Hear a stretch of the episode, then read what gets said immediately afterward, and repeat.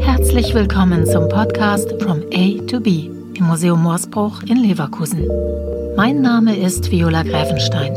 In dem Podcast geht es um die Ausstellung From A to B von Straßen, Highways und Datenströmen.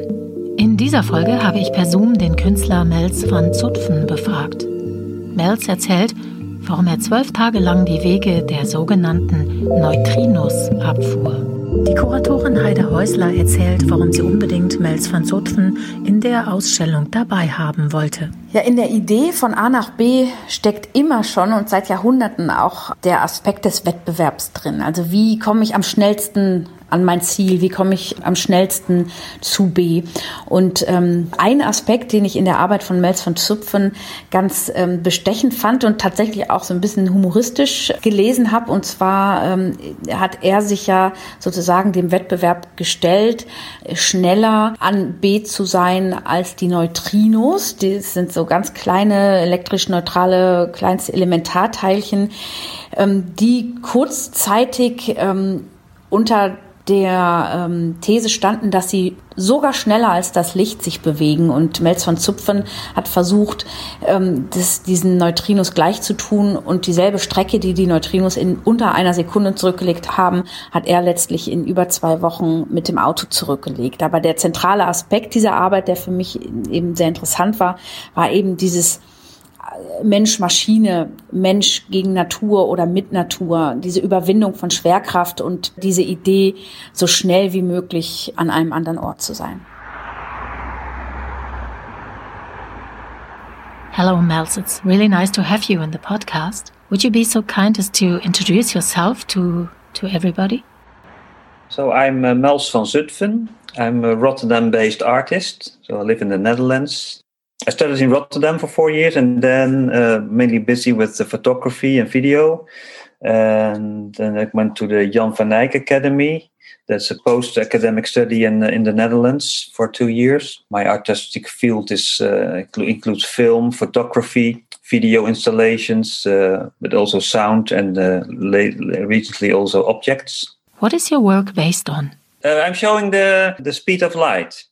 It's a, it's a video work with uh, which also includes a booklet with a map and uh, like a diary from the trip I made. Um, the work is based on uh, on a scientific issue. Like uh, a few years ago, they were doing an experiment with neutrinos.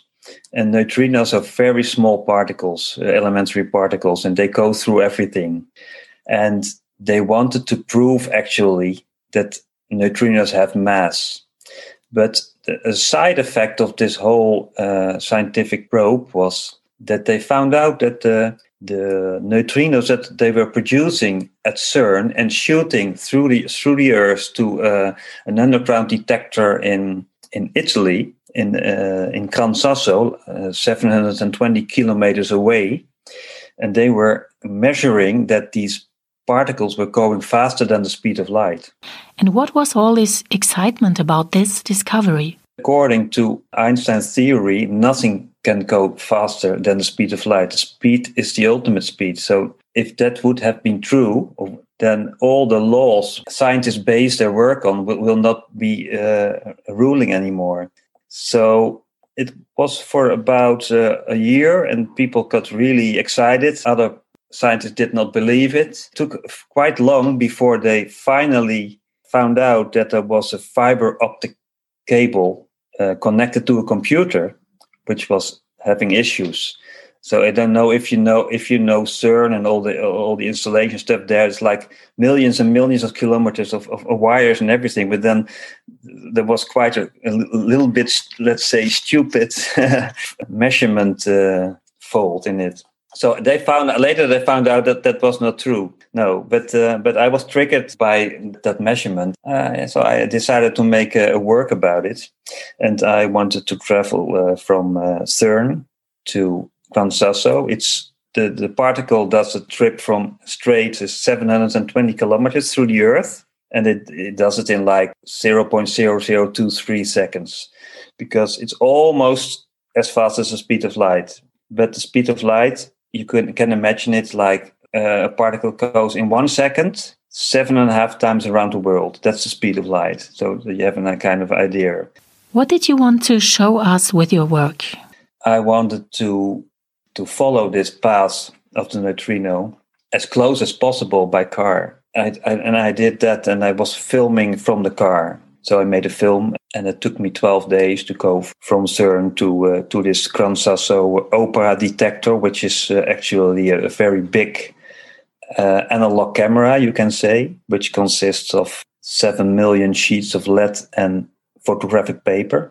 And they found only in six years four times that something happened there. So, and that that proved actually what they wanted to prove, but that had nothing to do with the speed of light. But, but my my film is about the speed of light. So, how did you document the way of the neutrinos? I first started in, in CERN and I had uh, a lot of talks with uh, professors, uh, uh interviews, and then I started uh, to drive, and I was on my own. So I had a few cameras on the car, and I had to uh, find the road. I had to film. I had to change things, and I had to be safe, of course. What was your trip like?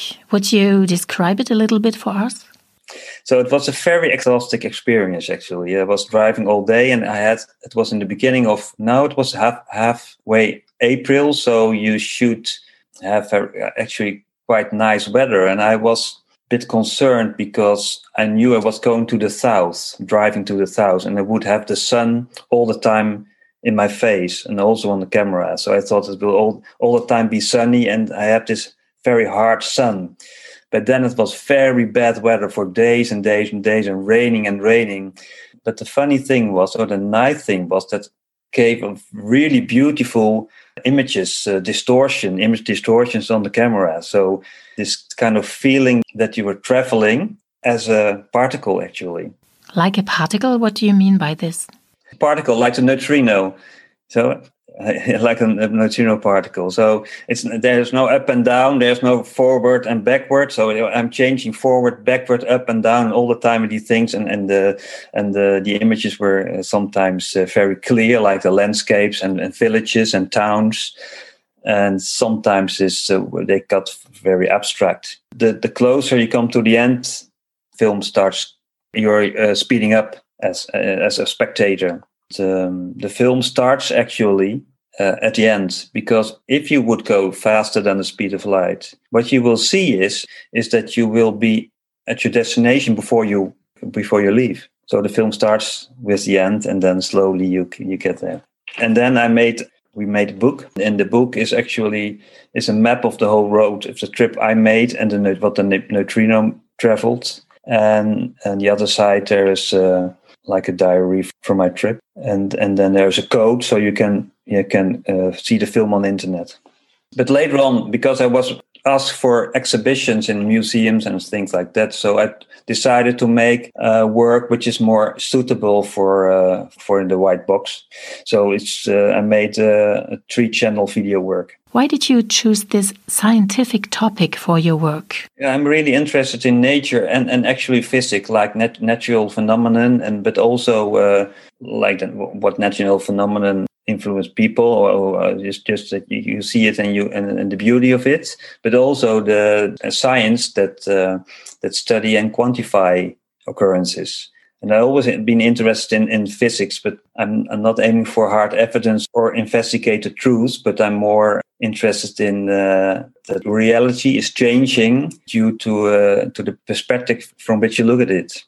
So, and, and in that way, I, I kind of playfully try to display the beauty and absurdity of the human drive to explain our place in the in the cosmos. We know a lot about the universe, but every time you come further, you go also further away. It will never be clear.